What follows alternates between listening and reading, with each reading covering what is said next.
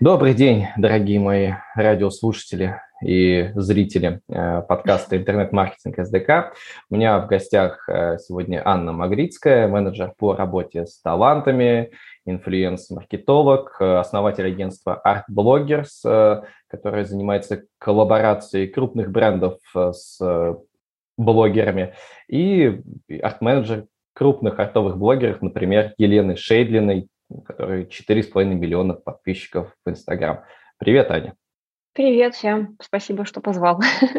Да, э, и э, хотелось бы вот э, как представитель именно такого бизнеса, интернет-маркетинга, задать вот такой главный вопрос, именно который волнует бизнеса и бизнесменов на любом уровне.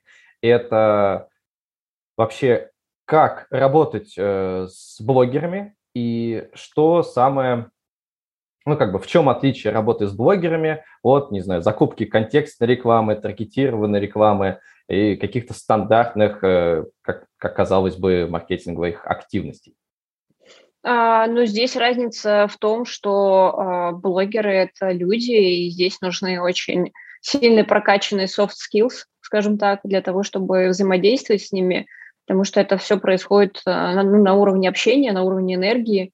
Вот, и так моя экспертиза в основном это творческие блогеры, а не просто там лайфстайл-блогеры. Мне кажется, с ними ну, еще проще работать, что там проще бриф, проще ТЗ, продукт в кадр и ну, как бы меньше, меньше согласования, меньше проблем.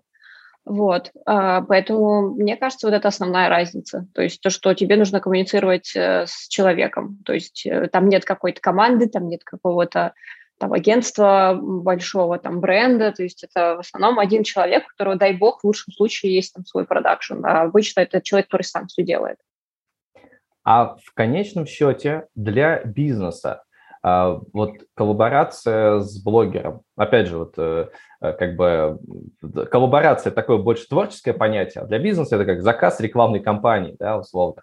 А, на что может э, рассчитывать бизнес, и что обычно ты вот как представитель агентства, представитель блогера показываешь? Что, что дает блогер бизнесу? Там охваты, продажи, не знаю. Вот что, что ты считаешь главным, что реально можно дать, реально можно как-то обещать? Чтобы а, реально можно есть, эм, реально можно дать э, уникальный креатив, а, реально можно дать узнаваемость, и реально можно дать э, ну, вирусность. То есть когда там, не знаю, ты делаешь какой-то крутой ролик, и он вирусится. Вот. И, но здесь нужно, говорю, вот полное доверие м, творцу, да, человеку, который будет это все создавать. А вот, чем меньше правок э, там от бренда, чем меньше, ну, тем, чем легче у вас коммуникация идет друг с другом, тем круче результат получается. Но это то, что касается творческих интеграций. А, то, что касается а, более такой, то есть я малый бизнес, там, не знаю, я продаю сумки, мне нужно найти там с десяток а, блогеров, я им отправлю сумки, они разместят, и у меня сейчас все раскупят быстро, а, намного сложнее, то есть нужно сами, самому там ручками выбирать, смотреть, там сравнивать аналитику. А, возможно, вы там какую-то китайскую игрушку с Алиэкспресс бы аудитория этого блогера бы и купила бы там в одно, не знаю, мгновение а там твою сумку, которая стоит там 30 тысяч условно, ну то есть, а, а, естественно, э, аудитория не способна купить, например, такой продукт, и блогер может сам об этом не знать, то есть тут все риски ты берешь на себя, вот. А в плане, когда ты делаешь что-то более творческое, создается вот эта дополнительная ценность в виде уникальности, то есть э, ты берешь классного художника, он расписывает там пять твоих сумок, и ты делаешь какую-то интересную механику в своих соцсетях, розыгрыш, еще что-то там, то есть э, создаешь какой-то дополнительный ажиотаж вокруг этого для того, чтобы это тоже как-то вирусилось, э, там СМИ про это написали и дальше, ну, как бы, чтобы это все пошло далее. Вот. Э, я верю больше в такой путь, нежели чем просто там разместить, и, ну, там, зачастую просто за продукт все ждут каких-то огромных продаж. Смотри, вот то, о чем мы говорим, э, завирусится, об этом напишут, это э, больше похоже на показатель некоторого охвата, да, то есть сколько людей э, увидят информацию о бренде. Вот когда бренд заходит, это и с каким-то запросом к тебе, они хотят обычно Э, там, мы хотим, чтобы нас увидели, ну, там, не знаю, тоже, если взять э, Елену Шейдлину, там, 4,5 миллиона подписчиков. Или вот как, обычно звучит? Или... Они, кстати, даже не ставят никаких KPI. Ну, то есть не там ставят, нет да? даже KPI. Нет, то есть э, они видят наши средние э, охваты, то есть какие они у нас вообще есть, за определенный период времени запрашивают их, мы отправляем это все, у меня есть... Э, презентация, вот, и, и все. То есть, и даже проблема в том, что э, после коллаборации мне крайне тяжело э, выбрать обратную связь от бренда, то есть они не любители распространяться, э, какие там у них продажи, э, сколько было чего продано, вот, э, в течение какого периода, это прям сложно, я не знаю, может быть, это из-за того, что это будет как бы коммерческая тайна или что-то в этом духе, но они прям не любят распространяться, максимум, что я могу от них получить, это э, да, нам все понравилось, все классно, вот, а вот в плане там каких-то цифр они не, просто не дают их даже. Вот, если бы давали, это было бы здорово, что я уверена, что там все равно люди довольны, как бы, значит, все хорошо. Но они даже KPI, вот, говорю, не ставят. Они просто в целом говорят, что да, мы готовы, а, мы готовы вот такой бюджет на это выделить, вот, и дальше происходит магия. Вот, но KPI нет никаких. Ага. А вот э, при этом, ну, насколько, опять же, я посмотрел э, твоих э, ребят, с которыми ты работаешь, блогеров, вот э, там реклам достаточно много, и очевидно, что заказывают, заказывают, заказывают. То есть понятно, что да. если есть повторяемость истории, значит, им действительно все понравилось. А вот вы для себя на своей стороне, как вот э, там, это, это, это твоя работа, она на стыке и какого-то искусства, и все равно в конечном счете маркетинга, то есть тебе все нужно как-то да. все измерять. Вот, а как вы осознаете, вот там стрельнул ролик или не ролик или, или фотография, да, э, то есть некоторый креатив, или не стрельнул, или вот для себя, вот какие основные показатели, опять же, ты знаешь стандартные, вот вы выпустили рекламу, вот что меняется вот э, в... Ну, у нас же есть э, статистика, вот, Инстаграм щедро ее представляет, то есть ты можешь смотреть э, по комментариям, по количеству лайков, по количеству показов, насколько э, по репостам, то есть люди какой-то интересный контент активно репостят к себе в сторис, и органика приходит соответственно, с других аккаунтов. Вот. А если какой-то классный креатив, соответственно, люди более, ну, больше хотят э, им поделиться.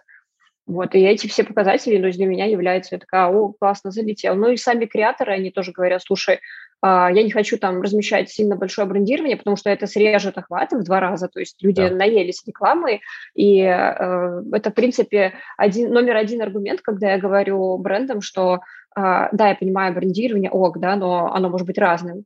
Вот, оно может быть э, где-то там цвета бренда отражены, а может быть логотип прямо на лбу там, креатора. То есть, э, как бы, естественно, там показы, статистика просядет, будет два лайка, это от меня там и от моей мамы этому блогеру. То есть э, вот я на это делаю упор и сама тоже смотрю а, потому что это для нас тоже важно, как бы обратная связь. Ну вот комментарии тоже ты видишь, что люди что-то активно пошли обсуждать, тоже говорит о том, что все хорошо. Ну а в целом э, люди пошли обсуждать, вот это тоже интересный момент. Некоторый блогер, какой-нибудь талантливый, классный, там делает классные фотки, у него появилась аудитория, и вот его первая рекламная публикация. Вот по твоему э, опыту, вот насколько э, сильно аудитория начинает, о, типа, продался, или наоборот, типа, ой, классно, поддержим тебя, потому что у тебя там первые заказы, или вот от чего это зависит? У тебя какой-то есть уже срез по нескольким. Да, э, есть вот, такое. Вот, вот какие средние э, ситуации, как, как, и как вы с этим дальше работаете? Потому что, ну, опять же, я повторюсь, посмотрел у той же угу. Шейдлиной, ну, рекламы много, она красивая, но ее много, ее видно, ну что это реклама, да, там есть и ссылки, есть и... Реклама как искусство, все очень я, просто. Я, согла... я согласен, да, и вот, вот как вы это решаете, и какой, не знаю, какой процент блогеров э, страдает от того, что, блин, я выпустил, все ругаются, а, а, и, или вообще всегда заходит окей? Ну, смотри, реклама. здесь, наверное, есть несколько э, моментов важных, которые влияют на это. Первое, да, это мы уже обсудили, как сделана реклама. То есть если там брендирование в лоб, естественно, мы получим комментарий «продался», опять это реклама и т.д. и т.п. Второе – это этичность. Есть бренды неэтичные, да, то есть которыми лучше там не работать. Например, не знаю, там казино «Три топора». Там. ну, то есть, вы отказываете? Такое... То есть приходят, да, нет, да, конечно. А, мы не работаем, например, с какими-то госзаказами, то есть когда там поправки к Конституции. Там, я видела ребят, которые соглашались на это, видела комментарии, там была куча отписок, э, куча комментов вообще злобных, там вплоть до «сдохни, тварь», там, да, да, это да, было да. у лайфстайл-блогеров, я это, как бы, все это просадила на моих глазах, то есть мы с такими историями не работаем, вот, ни за какие вообще деньги, вот, э, с табачкой э, мы не работаем, потому что нам это не близко, мы сами, ну, никак мы не курим, как бы никто, и и там тяжело, сложно вообще делать им рекламу, у них куча запретов, куча там, ну, короче, там прям черт да, ногу словит. Да. Угу. У них большие бюджеты, но это очень сложно. Вот. Э, в общем, такие вот э, истории или там, знаешь, э, бренды, которые а, как-то странно там себя вели, и там азбука вкуса, например, с этой громкой историей про ЛГБТ-девушек, что они сначала публиковали, потом они, значит, быстренько откатились. А, вкусвилл. Ну, ой, да, вкусвилл, вкусвилл, да, угу. прошу прощения, вот. И, ну, это тоже такое себе. И какое-то время с ними там нормальные ребята не захотят работать, пока это все, как бы, время должно пройти. Вот, поэтому здесь вот эти три составляющих, то есть это брендирование, креатив и этичность. А вот э, если, э, предположим, твой э, блогер, а, кстати, ты разрешаешь твои блогеры, вот кто с агентством связан, они могут э, с другими, то есть к ним придет напрямую, э, вот как вы, как вы будете это решать?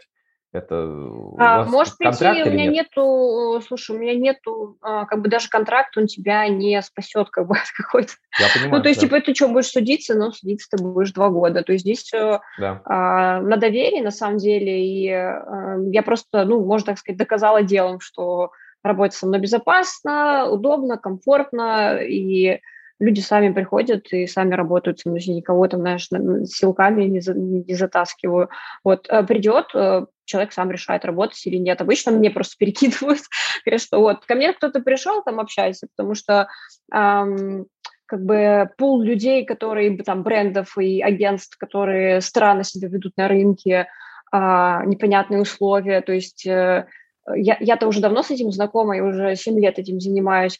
А, например, человек, который э, первый раз, он может э, какие-то юридические термины не знать, он может случайно подписать что-то там, а, и у него могут а, права там забрать, например, на изображение там. И это все может быть такие формулировки, ты их просто можешь не распознать, если ты этим длительное время не занимался. То есть а, даже я при своем опыте я, если у меня какие-то воз... Ну, только подозрения возникают, что что-то не так, я сразу к юристу просто обращаюсь и говорю, слушай, тут какая-то странная формулировка. И такое было и не раз. Вот, поэтому они поняли, что мягко стелить да жестко спать. То есть с таким достаточно э, часто сталкиваешься. И поэтому, ну, тут, говорю, тут просто доверие и опыт, что видишь, что ты все делаешь классно. И вот, наверное, как-то так. Слушай, вот сразу да, несколько вопросов. Э, интересно, э, действительно, вы в рамках э, сотрудничества с блогерами создаете реально ну, некоторые новые произведения искусства. И это тут некоторые интересные фотографии или инсталляции, или что сейчас неважно. А вот в типовом варианте блог, как бы бизнес заказал у вас вот, этот, вот это изображение. Права на изображение остается все-таки у блогера, правильно или нет? Вот в да. твоем типовом контракте. Да, но на самом деле э, а, все очень индивидуально, нет какого-то, знаешь, уникального шаблона, который работает для всех. Э, как сказал мой юрист, э, каждый контракт составляется уникально под каждую задачу. То есть нет такого, чтобы там из интернета скачал шаблон и побежал. Вот. Э, я обычно оставляю все права за автором. Вот. Я не отчуждаю их, только если мы не обсуждали с брендом иное скажем так. А бренды это, это, это устраивает, потому что вы согласовываете перед публикацией, потому что вот это еще технический такой момент, потому что да, мало ли, что там же его, в конце концов, будет этот. Да, конечно. У а нас все проходит несколько стадий согласования, все прям как в больших там агентствах. То есть там брифинг, потом мы, значит, обсуждаем идею, э, обсуждаем реализацию, э, и, соответственно, уже утверждение перед финальной публикацией. Дальше уже публикуем. Ага. А вот э, опять же, типовой какой-то бизнес-процесс выглядит так. Я сейчас пофантазирую, mm-hmm. ты меня поправишь. То есть я как бренд прихожу, э, то есть у меня возникает идея, хочу вот коллаборацию с этим блогером, хочу, чтобы он сказал, потому что там, там и охваты хочу получить, mm-hmm. и положительный вайб, и вроде как аудитория моя. Вот, вот приходит бренд, сначала он приходит, ну, все-таки, предположим, к тебе, то есть в агентство, и условно ты такая смотришь, да, окей, и мы с этими ребятами можем что-то сделать. А, вот затем э, э, бизнес какой-то бриф заполняет или что? Вот как, какой следующий шаг? Или ты к блогеру идешь сначала обсуждаешь, как это происходит? А, по-разному, на самом деле. Иногда бриф готов есть у, ну, у бренда. То есть они такие, слушай, нам ну, такое техническое задание, нужно видео там до 30 секунд, э, интеграция продукта, там в таком-то количестве, вот продукт, э, что мы можем сделать. То есть это как-то так. Но так как это все-таки сфера творческая, там нет каких-то жестких брифов, прям что ты должен сделать так или иначе, ну как бы никак иначе. А, потому что все достаточно индивидуально. Один человек в одном стиле работает, э, другой там физические объекты создает, там, третий что-то на лице у себя там э, рисует, и ну, как бы каждый раз нужно все равно индивидуально обговаривать, вот, поэтому жесткого брифа прям кого-то нет, и да, часто я обращаюсь к креатору, к творцу и спрашиваю, что, а, слушай, пришел такой-то бренд, э, готовы ли мы, откликаются, вот, или нет, э, потому что, может быть, я не знаю, человек веган, и э, он не хочет работать с косметикой, которая тестирует свои продукты на животных, такое uh-huh. может быть. Вот, и он говорит, нет, нет, это не подходит. А, вот, а может быть, наоборот, что такой, ой, классная, там, не знаю, компания, которая переработкой занимается, второсырья, там, давай сделаем, я вообще готов, потому что это хорошая там социальная история. Поэтому, наверное, вот как-то так. Дальше все согласились, все окей. А, вы получили, ну, пока то, что ты называл бриф, достаточно такой общий, там, 30 секунд, показать продукт, тра-та-та, да. ну, предположим, такое. А, дальше вы делаете какой-то эскиз, или вы делаете сначала там, не знаю, текстом описываете, мы будем рисовать вот это, вот это, и, и кидаете бренду? Или вот как это происходит? Вот какие следующие итерации там угу. для того, чтобы дойти до результата? А, следующий, следующая история, мы создаем некий PDF-файл, куда кидаем а, визуал, а, чтобы было представление. Все-таки, мне кажется, для людей важно, мы все глазами воспринимаем информацию, особенно сейчас, поэтому вот какие-то, либо это эскиз, либо это какой-то мудборд э, из рисунков, из каких-то фотографий, и, соответственно, внизу всегда описание, то есть как мы это видим и э, что это вообще может означать. Вот, потому что в случае с Леной у нее достаточно много дополнительных смыслов э, во всех изображениях. Если ты посмотришь, там не просто там а, визуально красивый ряд, но еще и дополнительный смысл есть. Вот, она, я считаю, вообще Сальвадор Дали нашего... мы, мы живем сейчас с Сальвадором Дали только в женском обличье. Вот, и там, соответственно, дополнительные смыслы, мы все это объясняем, чтобы это было понятно ну, клиенту, и отправляем файлик туда, и там уже, э, может быть, 3-4 даже идеи. У нас было и такое, что мы отправляли несколько идей, э, клиент выбирал одну, и мы ее уже докручивали. Угу. А насколько часто бывает, что э, вот вы сделали какую-то идею, он говорит, все окей, все здорово, но так как э, у этого бренда есть там маскот фиолетовая корова трехмерная, они говорят, слушайте, обязательно должна трехмерная корова выезжать фиолетовая, и обязательно вот справа верхнего угла, потому что она у нас всегда из правого верхнего угла. Вот бывали такие ситуации, когда вот э, криво, тяжело и так далее, и, или, или все-таки более-менее удавалось как-то сгладить?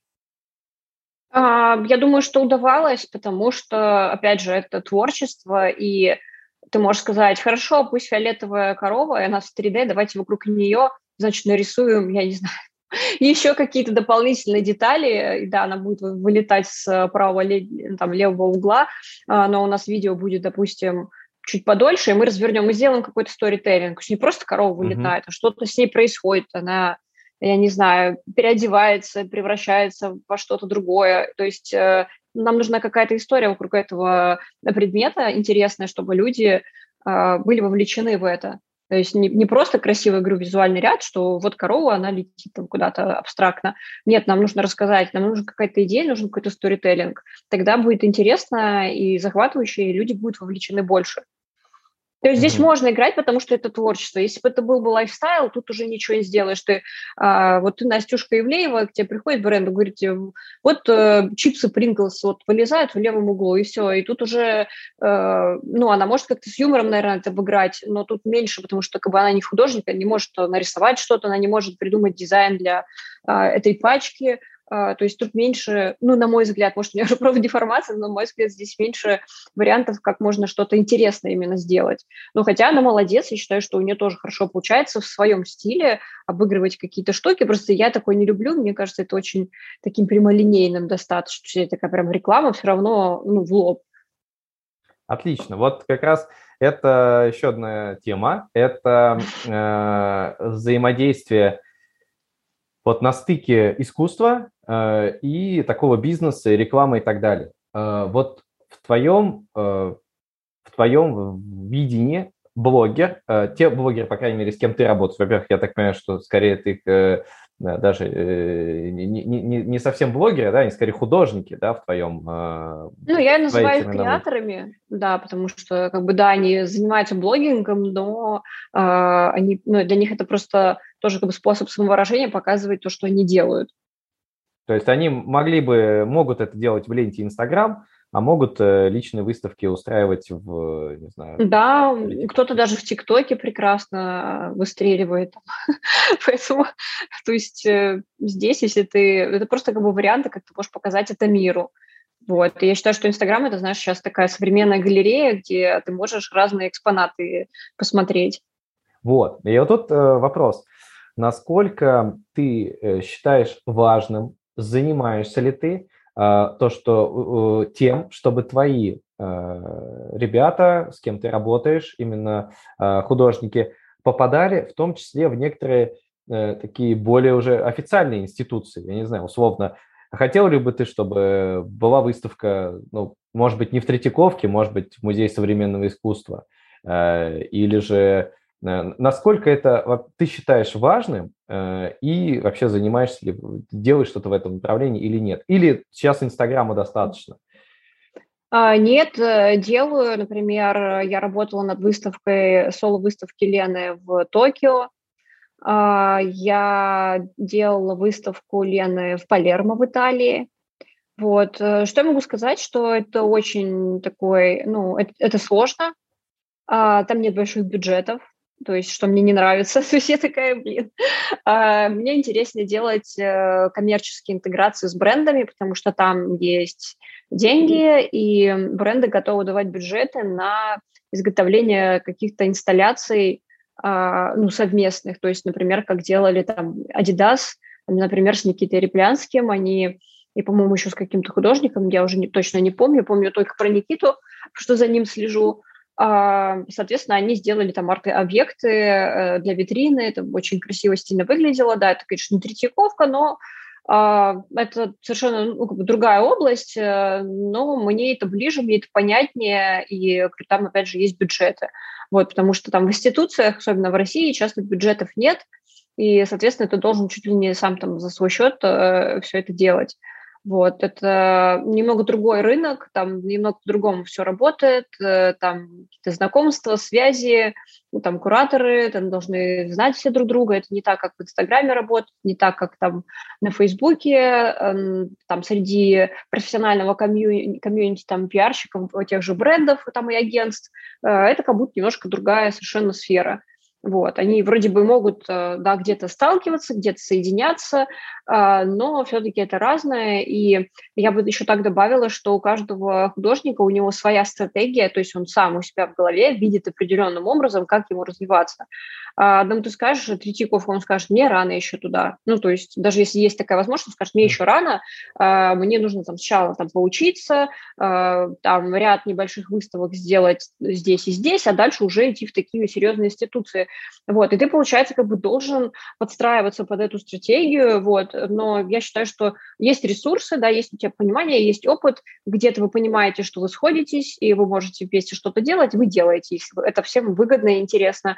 Если ты понимаешь, что у человека своя стратегия, у тебя стратегия тоже как бы а, делать коммерческие интеграции, на это тоже уходит огромное количество времени, и э, ты постоянно тоже развиваешься, у меня при этом иностранные заказчики, я каждые а, там, два раза в неделю, там, понимаешь, хожу, а, занимаюсь там английским, чтобы свой скилл не, не утратить, просто поддерживать его на хорошем уровне. То есть ты все равно инвестируешь в себя для того, чтобы всю эту машину как бы содержать, чтобы все работало. И поэтому еще отдельно куда-то интегрироваться чисто в институции, а, где ты понимаешь, что ты сразу бюджеты какие-то огромные не получишь, я вот выбрала пока что такую стратегию, сфокусироваться на одном и делать одно, хорошо одно. Если будет где-то а, возможности, ты понимаешь, что тебе это интересно, да, почему нет, но именно так, чтобы а, такой, ой, я буду заниматься и галереями, и буду этим, нет, есть специальные люди, они учатся на это, и там, а, они именно знают, там, как художника там выставить, и это тоже не бесплатно, и они тоже получают либо зарплату, либо там, под процент от картин, по-моему, мало кто вообще работает, то есть в основном люди, ну, ты нанимаешь специалиста, и он работает.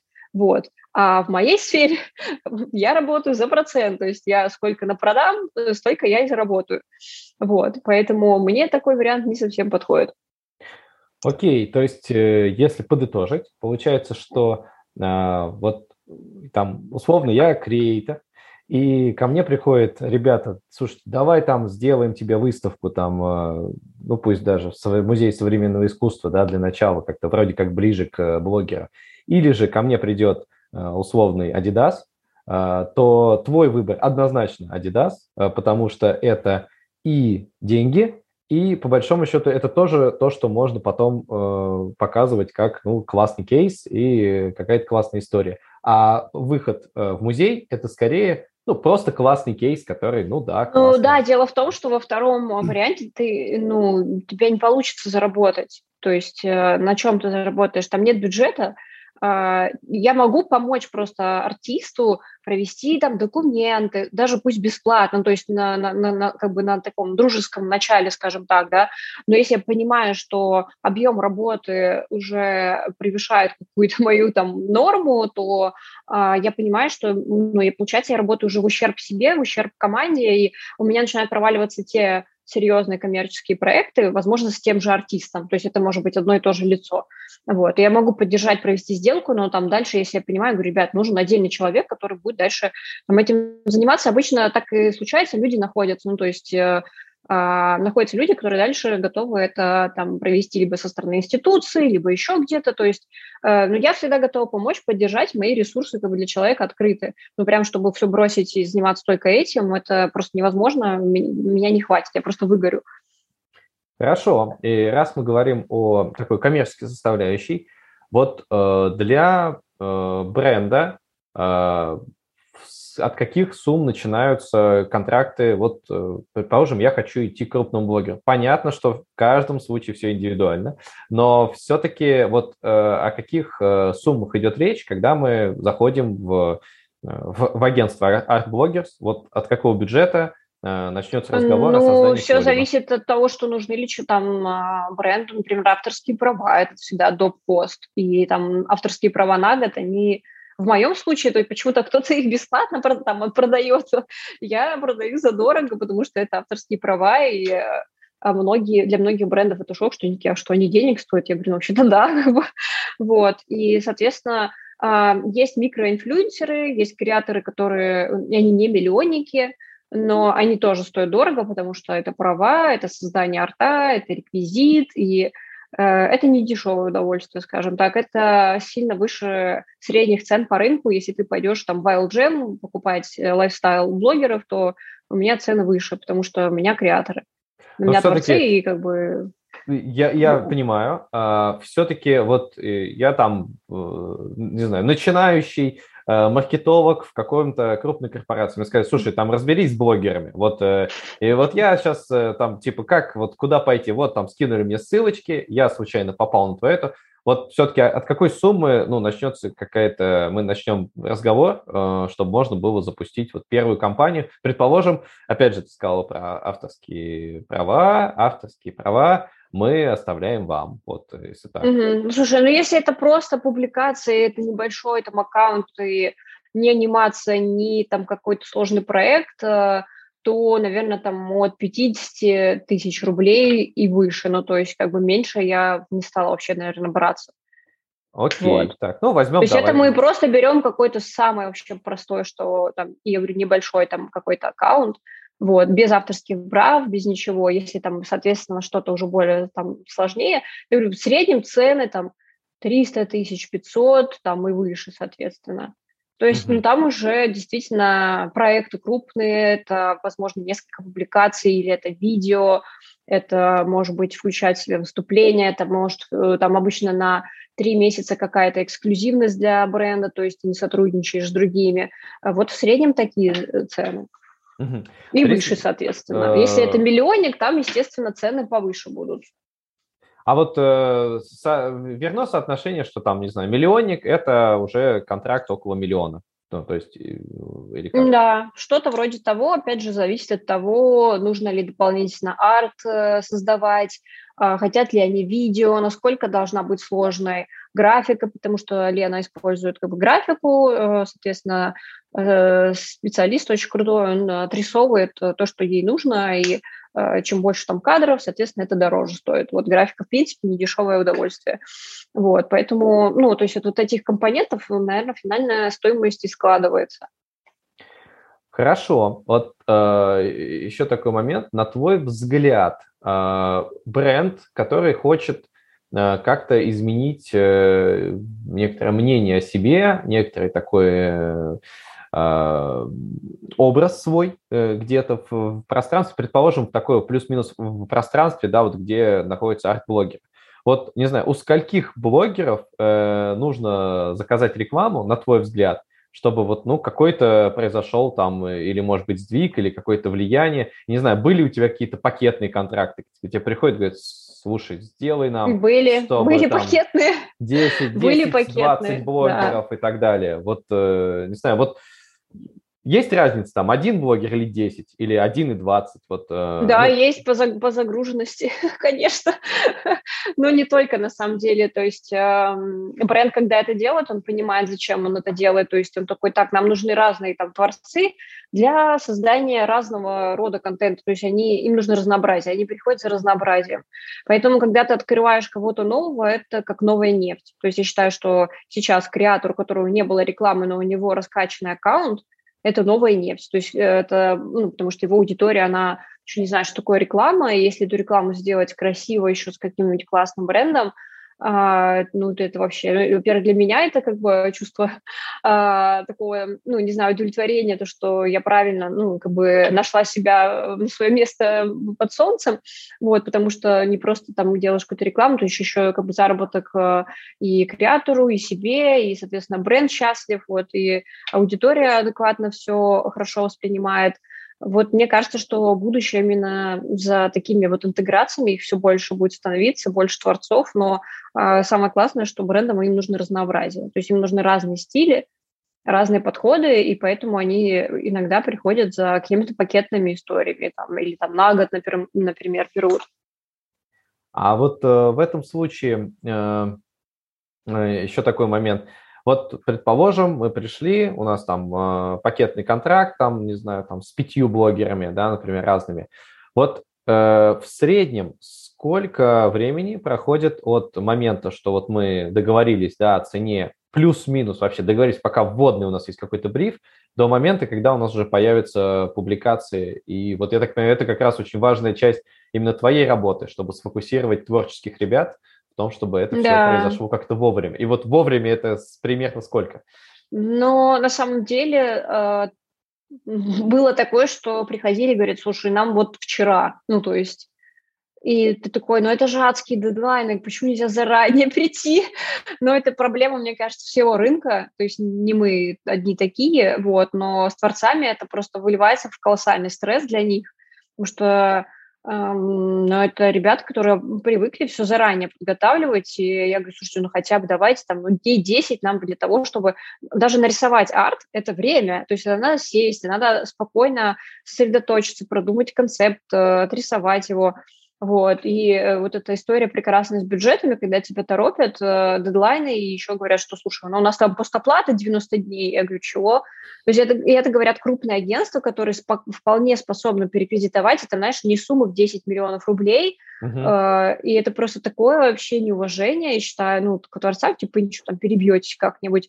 И вот, конечно, здесь приходится играть плохого полицейского, говорить, что, ну, а давайте, как бы, нет денег, нет контента, нет ничего. Ну, то есть нам нужна предоплата, мы работаем только так, потому что э, со всяким разным сталкивалась, и э, как раз-таки та же предоплата, она позволяет тебе где-то оптимизироваться, то есть, я не знаю, ты понимаешь, что там сам креатор не может снять, ты можешь оплатить оператора, да, который приедет сам на площадку, все снимет, то есть э, ты можешь, например, я не знаю, оплатить человека, который цветкор сделает видео, ну, то есть э, у тебя есть дополнительные, получается, дополнительные средства, чтобы оптимизировать э, работу творца, скажем так, вот. И это, наверное, единственное, как можно эту ситуацию как-то вывести в плюс и Э, ну, нормально работать, вот, потому что, да, без предоплат работать э, в каком-то адском режиме дедлайнов – это для всех плохо, и, ну, согласись, даже для творческого человека, в принципе, для любого, а, тебе намного спокойнее работать, зная, что вот, как бы предоплата лежит, вот, и ты уже можешь спокойно взяться за рисунок, у тебя есть время, и, э, или там, не знаю, вот за предпол... видео, whatever. Предположим, нормальный бренд заплатил предоплату, все-таки в среднем, э, и как раз, ну, он не торопит, но все равно вот какой-то... Ну, вот минимум среднем... неделя нужна, потому неделя. что, ну, даже элементарно документы согласовать – это один-два рабочих дня. Ага. Вот, а мы не будем делать э, без, ну, то есть я без, ну, без договорной основы какой-то не работаю. То, есть сначала мы подписываем документы или гарантийное письмо минимум я должна от них получить, чтобы начать что-то делать, а это вот, говорю, день-два минимум. Соответственно, мы неделю сразу говорим, что э, это минимум, от которого нужно отталкиваться. Угу. Ну и в итоге э, можно рассчитывать, что там реально нормальный проект в таком в обычном э, типовом режиме, там как раз идеальным для тебя и для блогера, это где-то там где-то две недели, да? То есть да. что с момента да. начали разговаривать, нормально идет, когда нормально все идет, примерно да. две недели, да. Но это... нормально идет все очень редко. Редко, да, нормально идет.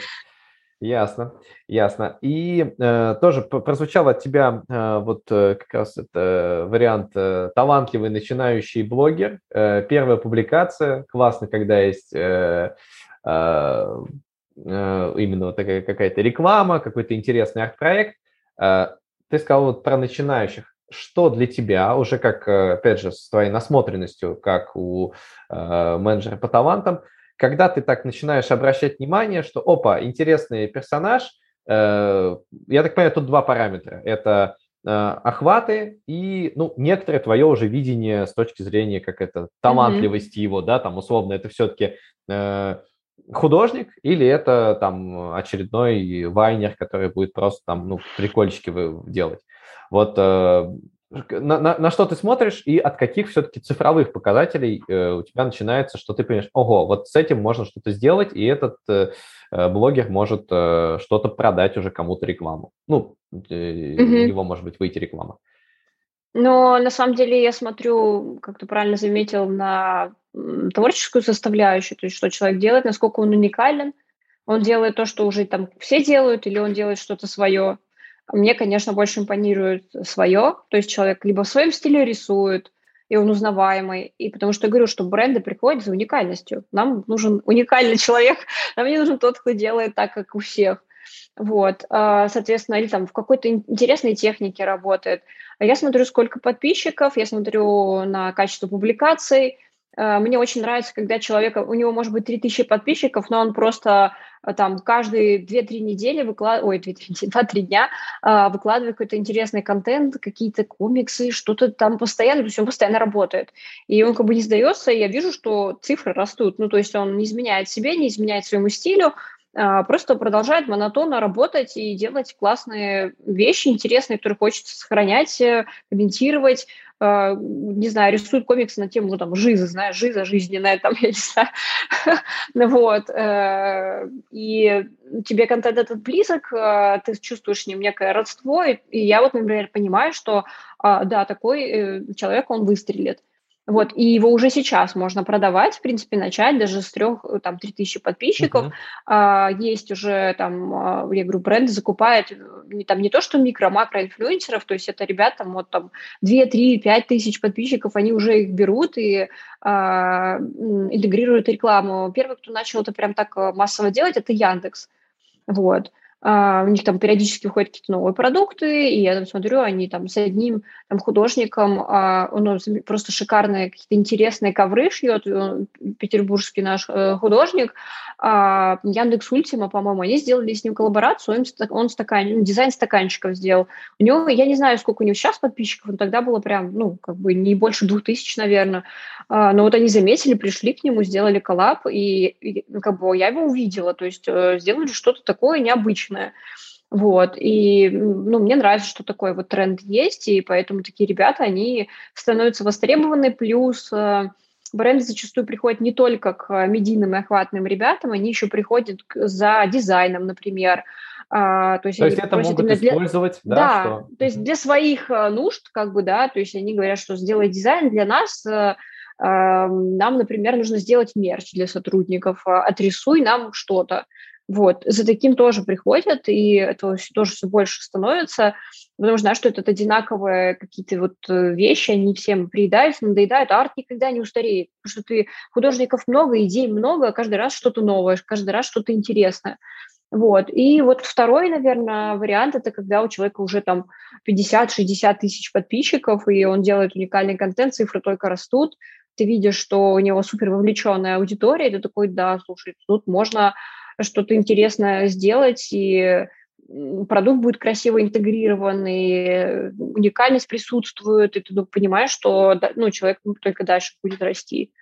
То есть, там, не знаю, а в твоей, в твоей практике, вот именно при продаже рекламы, а, вот какой, не знаю, минимальный был блогер с самым маленьким э, количеством подписчиков, но уже какой-то был прям контракт, э, прям было 3000 подписчиков, удавалось э, продавать? Да, 3000 было, и заказали, получается, анимацию. То ага. есть э, иллюстрация, анимация, вот. И э, бренд «Перекресток» заказывал к себе Круто.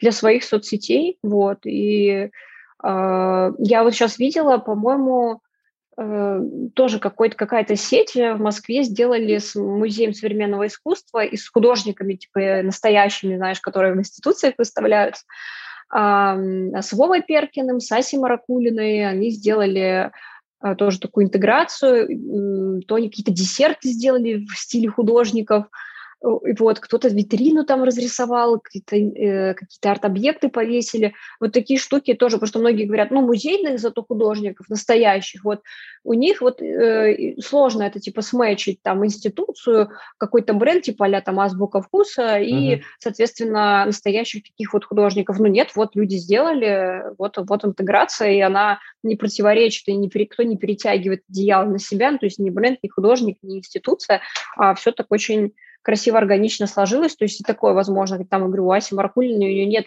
там 100 тысяч подписчиков, она очень известный художник, то есть ее прям знают, то есть такой современный, э, настоящий артистом, который выставляется, у нее там огромное наше портфолио, если портфолио откроешь, там уже там куча выставок, вот, и она ну, давно и успешно продается, и как бы не задешево, скажем так, именно ее арт, там, акварель, там, графика, инсталляции, вот. А, и, ну, так радостно, что бренды на это тоже обращают внимание, и что все больше таких коллабораций. То есть не только с digital-художниками, но и с, вот, э, с такими тоже. Круто. То есть, э, получается, реально талантливые ребята могут рассчитывать даже с небольшой подписной базой уже э, на ну, какие-то реальную интересную работу с, с бизнесом.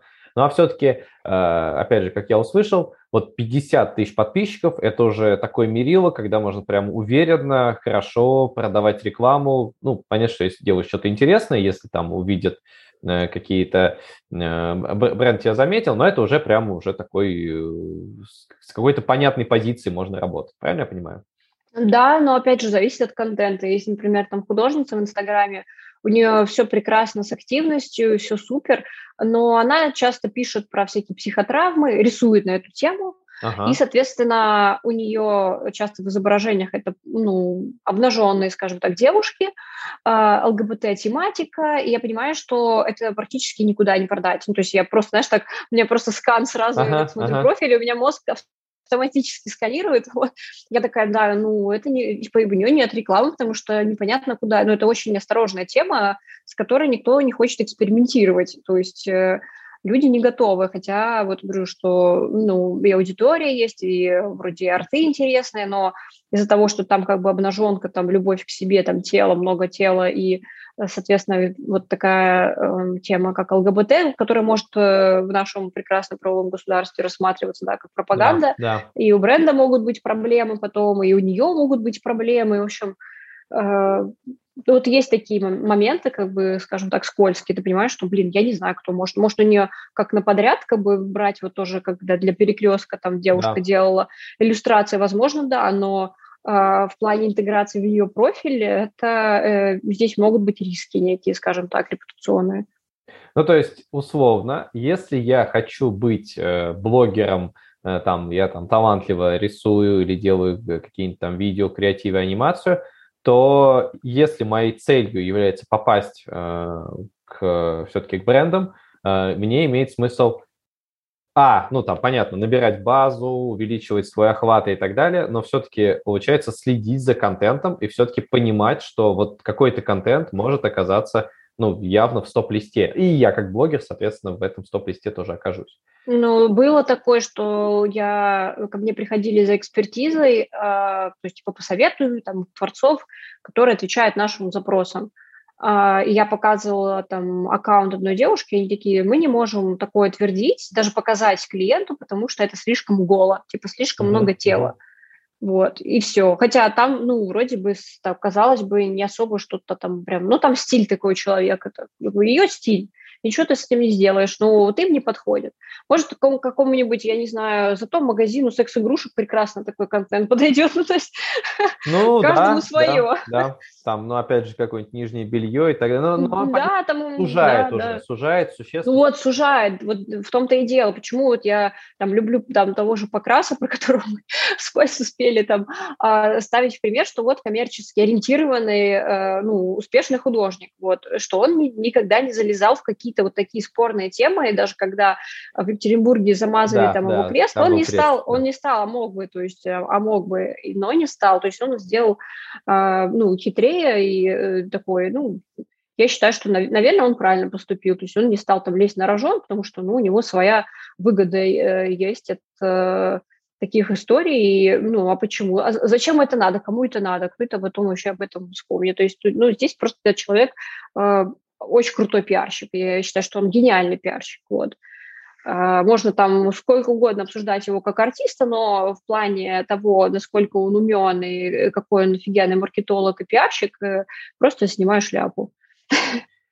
И, и говоря о блогерах, э, начинающих, которые выращивают и свою аудиторию, и как-то свои таланты и так далее, э, по твоим ощущениям, насколько часто нужно что-то публиковать. То есть, опять же, я почему это спрашиваю?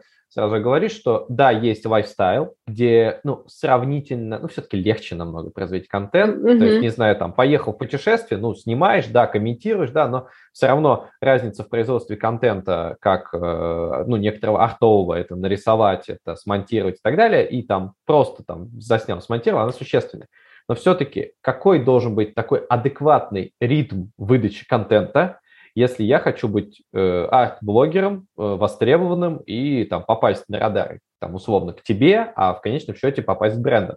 Все-таки вот есть какое-то такое, э, чтобы вот, если мы говорим о таком деловом подходе с точки зрения работы. Ну, нужно э, все-таки часто довольно-таки выкладывать контент, вот, э, там, не знаю, ну, несколько раз в месяц желательно хотя бы, чтобы, а не так, что там одна публикация в месяц. Кстати, бренды за этим тоже следят. Uh-huh. И если ты выкладываешь контент достаточно редко, это не есть хорошо, потому что они, например, хотят у тебя купить пакет, и они понимают, что если они у тебя купят пакет, будет одна реклама в профиле, что не есть хорошо. Uh-huh. И плюс у тебя могут появиться другие заказы. То есть представляешь, сколько тебе нужно будет сделать контента, чтобы разбить это чтобы один бренд стоял как бы подаль от другого, иначе все сольется в одну сплошную просто рекламу, и это ни для кого не будет хорошо, и бренды, слава богу, сейчас это тоже стали ну, как бы понимать, вот, поэтому, ну, у тебя должен быть какой-то план примерной публикации в голове или то, что ты хочешь, какие-то идеи, которые ты хочешь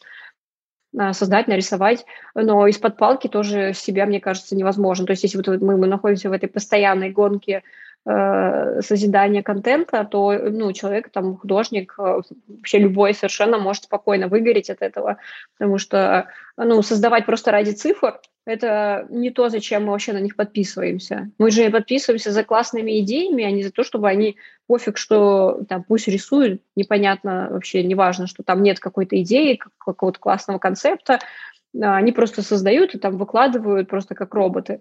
Нет, мы же специально подписываемся для того, чтобы что-то интересное улавливать, э, насматривать. Вот, поэтому, ну, мне кажется, и аудитория такая достаточно понимающая, то есть все спокойно ждут, когда выйдет публикация, зато все с таким, знаешь, ажиотажем, типа, а что там будет?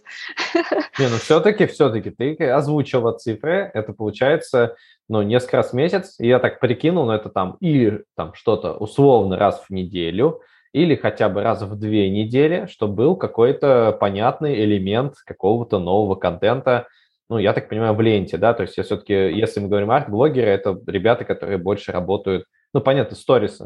Нет, сторисы но... тоже снимают, и сторис это тоже важно, рилс это важно, Uh, там прямые эфиры, это важно, но в основном никто этими инструментами не пользуется, то есть, в принципе, здесь сторисы, публикации, uh, публикации-анимации или там короткое видео, Инстаграм uh, это тоже считывает все равно как видео, даже анимацию. Да. А, а они как бы очень сильно помогают для того, чтобы поддерживать э, ну, и цифры в тонусе, и себя, как бы, и свою аудиторию.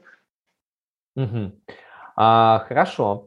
Э, и вот э, твое мнение тоже прозвучало про Reels, упоминание.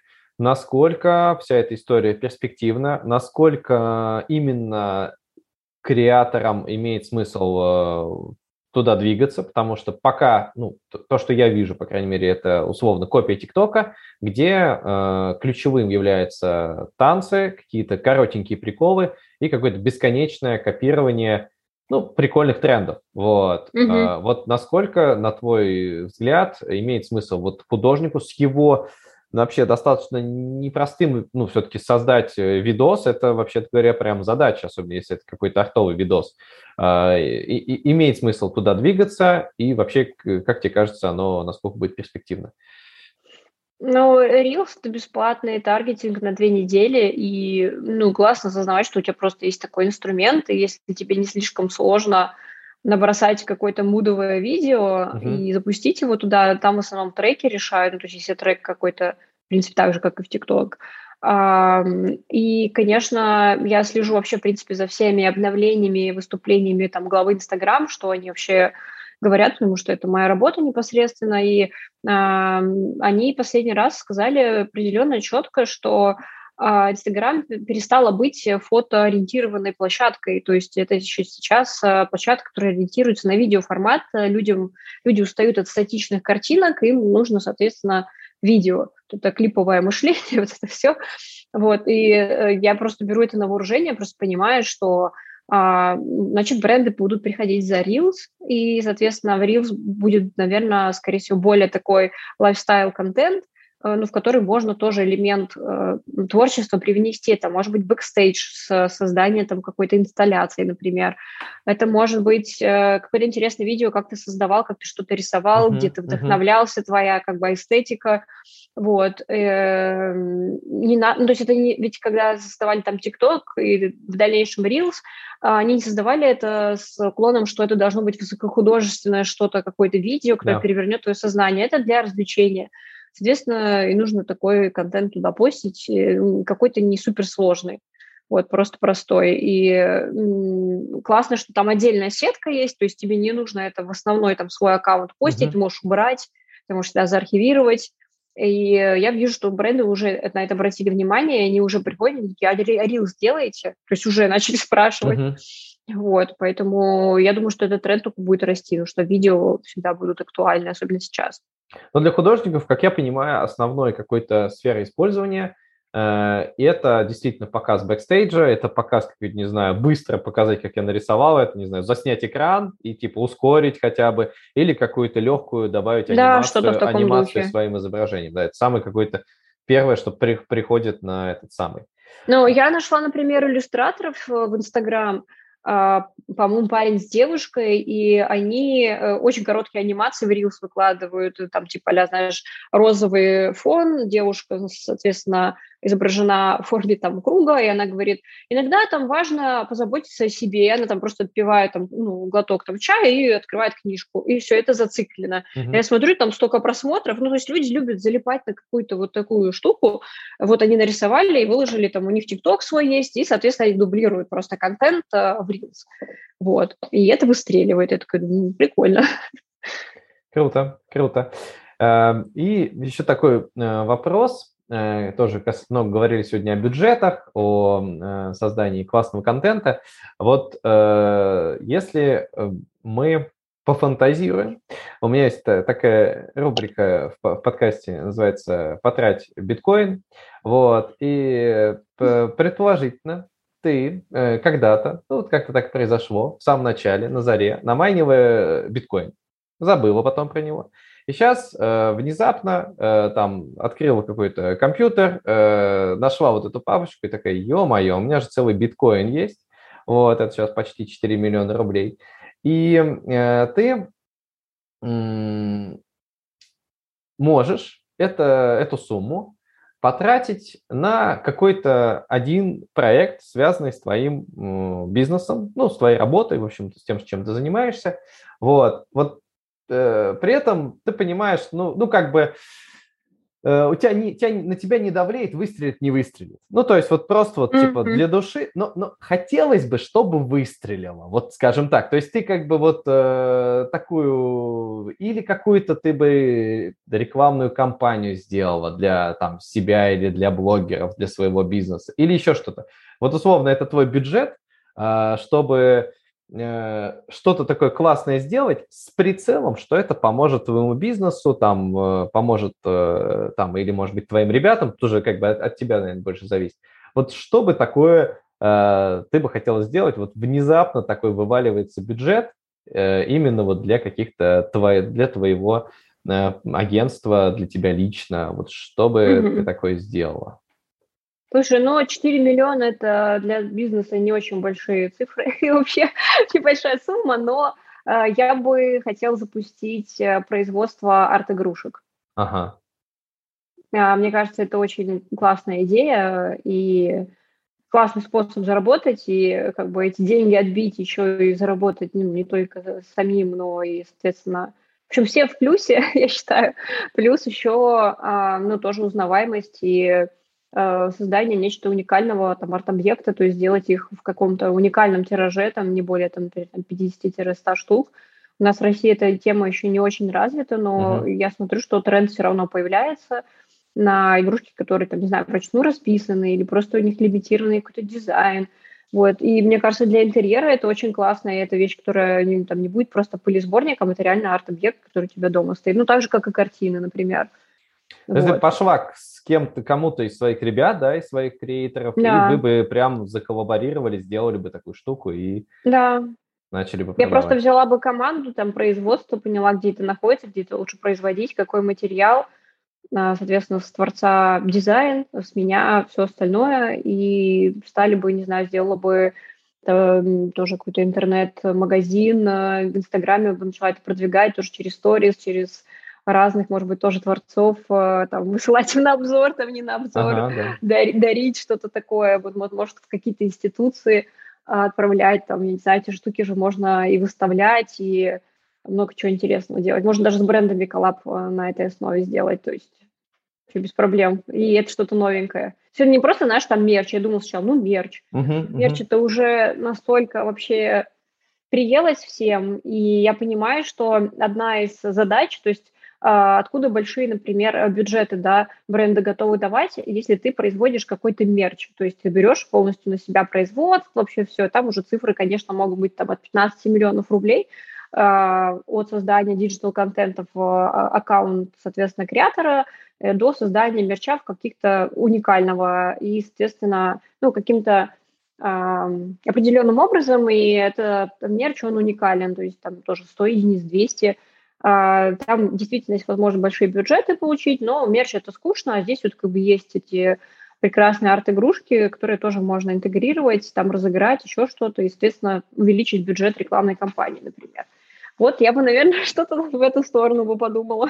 Круто, круто. Ну да, у тебя интерес, у тебя пошло сначала э, сделаю такой свой как бы, по сути, интернет-магазин, а потом так, да, еще и брендом продам. Вот, такое интересное, мне понравилась какая-то такая структура мышления, которая именно направляет в э, в, конечном счете, как бы как, этот, как это быстрее, скажем так, мультиплицировать вот эту э, сумму, ну, этот доход. Мне кажется, так и должно работать. Да. Что, да, 4 миллиона – это не супер большая сумма, но она должна как-то… Я считаю, что деньги должны работать, они типа не должны просто где-то там а, лежать и просто там пылиться. Я считаю, что деньги нужны для того, чтобы создавать новые рабочие места, чтобы создавать какие-то комьюнити, чтобы производить что-то большее, что-то интересное и что-то яркое, чтобы как-то себя и там свои способности и способности людей проявлять в мир. Вот, иначе мы тут все затухнем. Супер. И напоследок, э, вот э, вернемся к нашим э, начинающим креаторам. Вот. Mm-hmm. А, которые очень хочется, всем, наверное, нам хочется, чтобы они росли и развивались, потому что это э, как бы и с одной стороны это можно получить удовольствие, посмотреть на что-то новое, классное, замечательное, с другой стороны там для бизнеса это действительно новый способ какого-то продвижения и какого-то оживления того, что э, он делает. А, вот можешь дать э, там буквально 2-3 совета начинающим креаторам. Я даже, знаешь, как, наверное, сейчас сформулирую вопрос – вот ты общаясь с ребятами э, и там знакомясь с ними и так далее, я думаю, что они периодически прям вот э, тоже спрашивают, а вот, Ань, что вот, как мне сделать лучше, как мне пойти? Вот какие советы основные ты даешь им, что видя, что вот есть какой-то талантливый парень или девушка, э, которые уже что-то делают классное, но пока еще не доросли до того, чтобы стать вот э, блогером. Вот что ты им посоветуешь вот именно с э, позиции арт-менеджера, э, там, что ты обычно советуешь, там, идти учиться, там, или еще что-то, еще что Вот какие-то два-три совета, которые им помогут, э, с одной стороны, и самореализовываться, и стать востребованными уже в таком бизнес-ключе. А, ну, на самом деле, если ты посмотришь на жизненный путь ребят, которые уже выстрелили там, и мы все о них знаем, а мы поймем, что ребята ничего, то есть они продолжали просто хорошо делать свою работу, то есть развивать свой стиль, э, и он становился узнаваемым. То есть не надо хвататься и стараться угодить всем, потому что я помню, мне нужно было, ко мне пришел бренд, и он говорит, слушай, нам нужны э, иллюстрации вот под такую, ну, иллюстраторы под такую-то задачу. И я начала подбор, и там ребята такие, я буду рисовать все, что вы мне скажете. Я говорю, не надо, то есть приходит за уникальностью, выберите один стиль и развивайте его, не надо рисовать все, что, типа, вообще во всех областях, э, хвататься за разные стили, то есть э, доведите что-то одно, выберите его и доведите его как бы до ума просто практикой, например. Вот. Я не знаю, там в плане учебы кто-то докупает какие-то там курсы, а, кто-то там развивается психологически, потому что у многих, э, знаешь, синдром а, незнакомца, когда человек себя недооценивает, то есть спрашиваешь, сколько ты там, э, сколько стоит иллюстрация, и там люди называют такие цены, там, знаешь, 200 рублей, я такая, что? С, uh-huh. с правами он тебе готов отдать за 200 рублей, uh-huh. ну, uh-huh. то есть и еще пишет, ну, я, наверное, еще не совсем такой хороший, ну, то есть позиционирование, uh-huh. да, то есть человека, то, что поверь в себя, наконец-то, пойми, что ты классная иллюстрация, да, ты еще не нашел свой стиль, например, но ты уже хорошо рисуешь, и э, ты должен себя ценить, как бы, потому что если ты себя ценить не будешь, то с другой стороны человек точно тебя не распознает и подумает, ой, ты такой неуверенный в себе, точно мне все испортит, запорит, там, не справится, будет переживать, там, в депрессию уйдет. Вот, наверное, вот эти два пункта. Э, ну и третий – это, конечно, портфолио, то есть когда ты тоже пишешь человеку и говоришь, а где, ваши, где можно с ценами знакомиться, где можно с портфолио какие-то кейсы посмотреть, и человек говорит, что у него ничего нет, и а, он тебе скидывает просто, знаешь, какие-то ну, а, картинки, типа там 3-4, ты должен это все сам собрать, за него придумать, э, придумать, как его позиционировать, так не работает, потому что, ну, бы тебя не хватит на всех, это невозможно. Человек должен сам о себе позаботиться и подумать о том, э, ну, создать себе портфолио. Э, в интернете полно примеров, как это делается, э, полно экспертов, которые пишут именно про портфолио, там та же Аня, там Раченко, она там все время говорит, что без портфолио никак вообще. Вот, и, соответственно, вот создать это, потому что дальше без этого, ну, мне кажется, невозможно двигаться дальше. И вот эти, наверное, три пункта важны. Круто. А дальше круто. и рост произойдет, ну, как бы самостоятельно, потому что есть ребята, которые там особо никто не знает, но у них постоянно заказы есть коммерческие, а, там, не знаю, издания приходят к ним, они э, просят какие-то иллюстрации, там, книжки детские, там, еще что-то, открытки, то есть, ну, на самом деле, э, ну, рынок есть, вот, и деньги на этом рынке тоже есть, только правильно понимать, то есть авторские права, да, свои, то есть э, отчуждаем, не отчуждаем, на какой срок, один раз взять консультацию просто там у юриста и а, выучить, что это такое, чтобы в будущем, то есть тебе это просто себя столько проблем вообще снимешь и а, увеличишь свою стоимость, потому что ты теперь знаешь, что права, они стоят денег. Да, конечно. Супер. Спасибо огромное за очень интересную, ценную беседу. Я думаю, и для брендов, и для э, креаторов это будет очень полезно. Спасибо, Спасибо большое.